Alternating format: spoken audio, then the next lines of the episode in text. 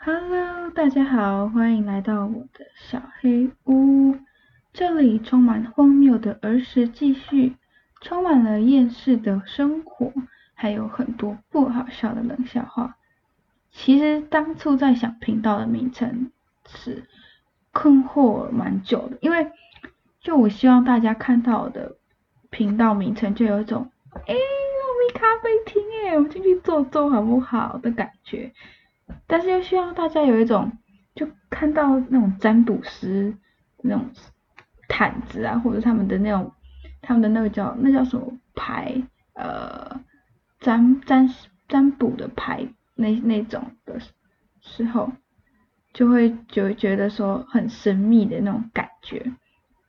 但最后最后我就选择了有点完全不相关的呃频道名称，叫做火星天气品。因为火火星吧，就要讲到我小时候。我小时候就是，嗯，你知道小时候大家不是都会说什么，嗯，哎，如果你听不懂别人讲话的时候，他们就会说什么，哎，你是火星人哦，这种，就是有点步入年纪，好，没关系啊，反正就是大家都说，哎，你火星人呢，火星来的这样子，所以那时候就同学都超爱那样说我的，所以我就想说，哎。那我可能真的是火星来的哦，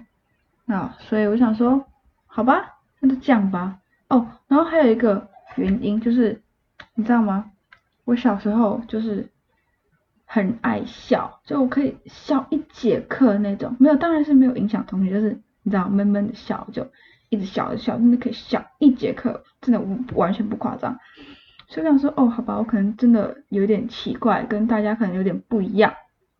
吧，我也不知道，所以我想说，哦好，那火星就很适合我的一个小房间的感觉这样。那如果说到天气瓶的话，是因为我想要把每天就是录节目的当下的心情，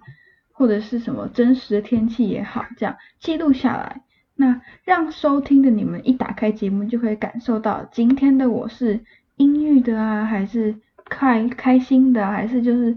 又。变得有点火星那样子的我，心很内心的事情啊，没有办法在我的生活中跟我的朋友或者家人分享的事情，